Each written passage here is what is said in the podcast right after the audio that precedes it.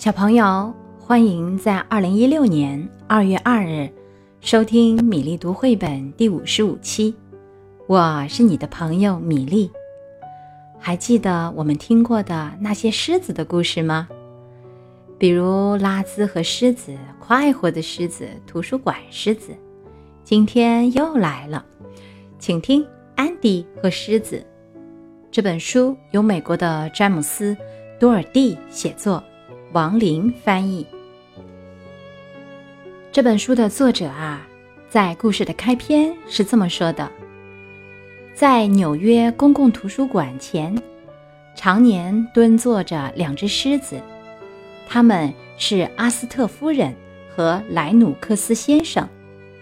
他们彬彬有礼、温厚宽容，看着曼哈顿的游行队伍经过，仅以此书献给这两只狮子。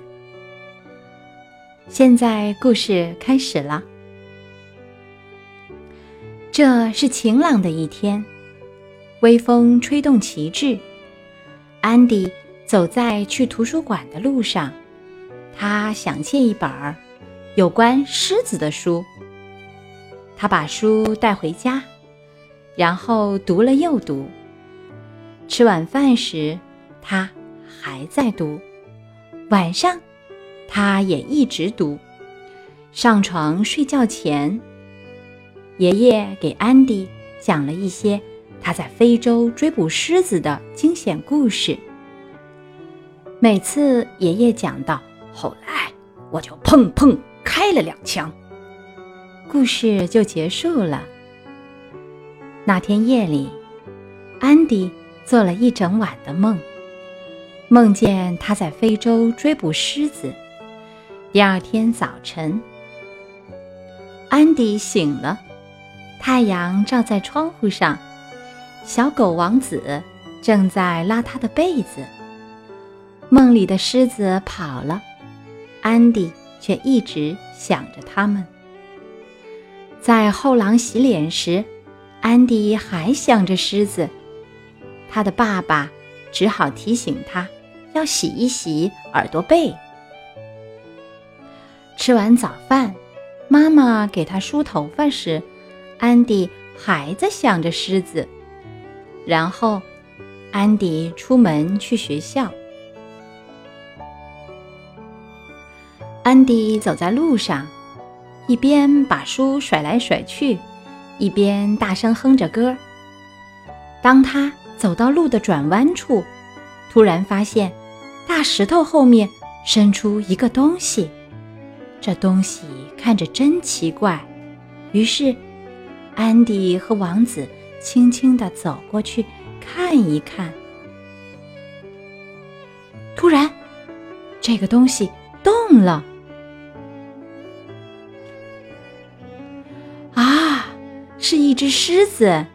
那一刻，安迪只想拔腿就跑，没想到狮子也想跑。他们围着石头跑啊跑。安迪不论往哪边跑，总是碰到狮子；狮子不论往哪边跑，总是碰到安迪。最后，他们俩都停下来喘气。狮子伸出爪子给安迪看。原来，一根巨大的刺扎进了狮子的爪子里。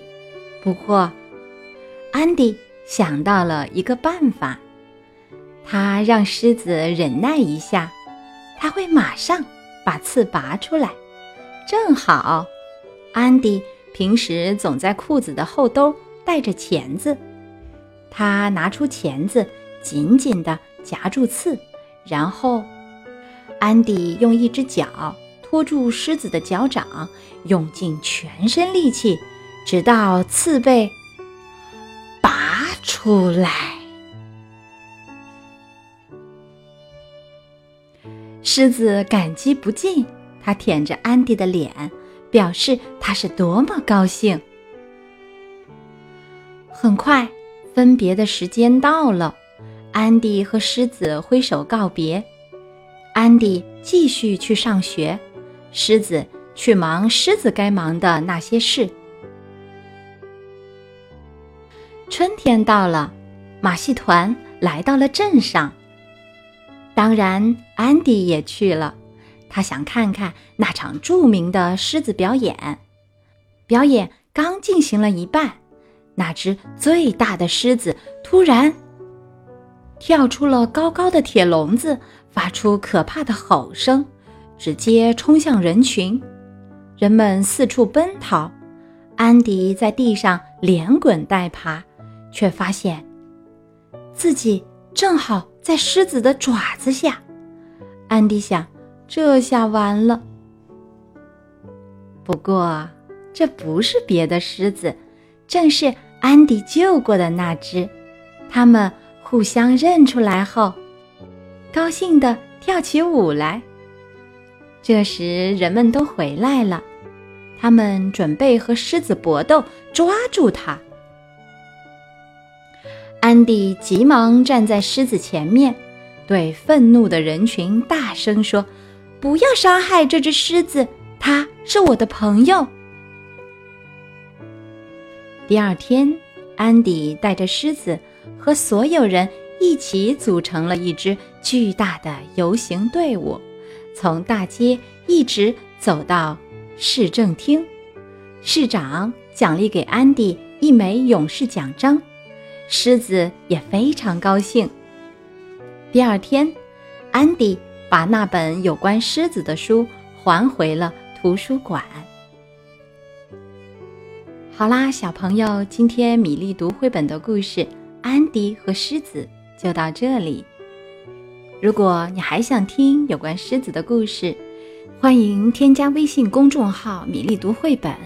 今天菜单里面把我们所有狮子的故事都列出来了，可以接下来继续收听。好的，今天就到这里吧，我们明天再会。